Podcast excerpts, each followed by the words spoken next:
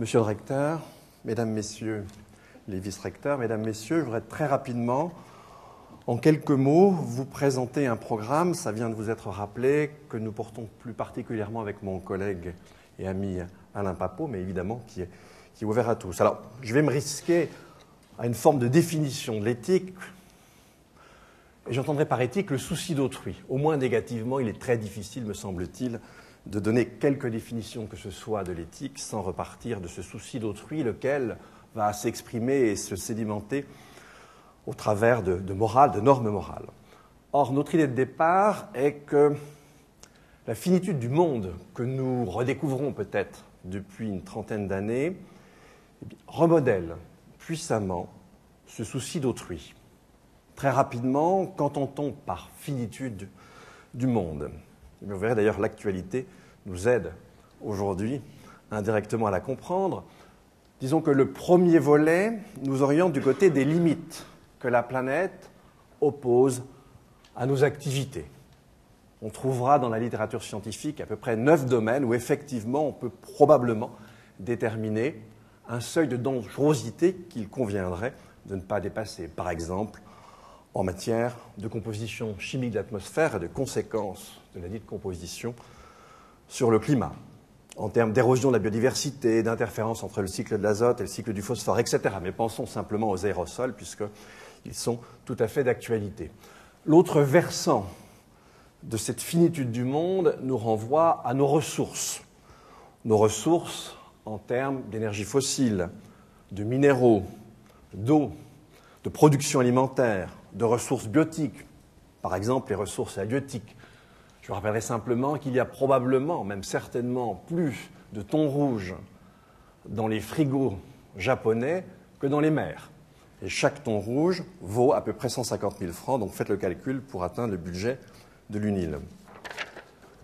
Ensuite, force de constater que la planète se rétrécit, mais plus la planète se rétrécit en fonction à la fois de ce jeu des limites générales et de la déplétion des ressources, plus dans le même temps nos liens de dépendance mutuelle se resserrent.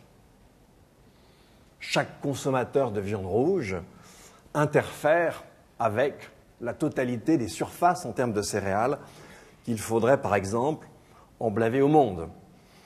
Un économiste japonais nous a montré, par exemple, à quel point la relation entre notre consommation d'énergie et puis finalement le degré d'alimentation que l'on pourra atteindre dans quelques années sont très étroitement dépendants les uns des autres. En d'autres termes, je ne peux plus simplement entendre par éthique un simple face à face, un simple vis-à-vis entre autrui et moi-même, je suis désormais obligé de mettre entre autrui et moi-même la Terre, la planète et ses limites. D'où l'idée de construire une sorte d'anthropologie de la finitude. Cela dit, l'expression a été euh, est tombée sous la plume d'un grand spécialiste d'Aristote. Effectivement, c'était lui le grand spécialiste de l'anthropologie de la finitude, mais probablement nous allons devoir la reconstruire en des termes différents, en partant de cette finitude renouvelée qui est la nôtre, qui nous confronte à un nouveau cosmos, un nouvel, nouvel univers limité, mais en des termes, évidemment, vous le pensez bien, qui ne sont plus ceux d'Aristote. Donc notre programme, ce serait, le conditionnel est important, de tirer les conséquences éthiques de cette confrontation qui risque de se durcir dans un avenir très proche à la finitude. De tirer au clair aussi la conception de l'homme, l'anthropologie, qui découle de cette situation nouvelle. Car d'une certaine manière, la finitude du monde nous amène à redécouvrir notre propre finitude en termes de capacité de compréhension, en termes de capacité d'action.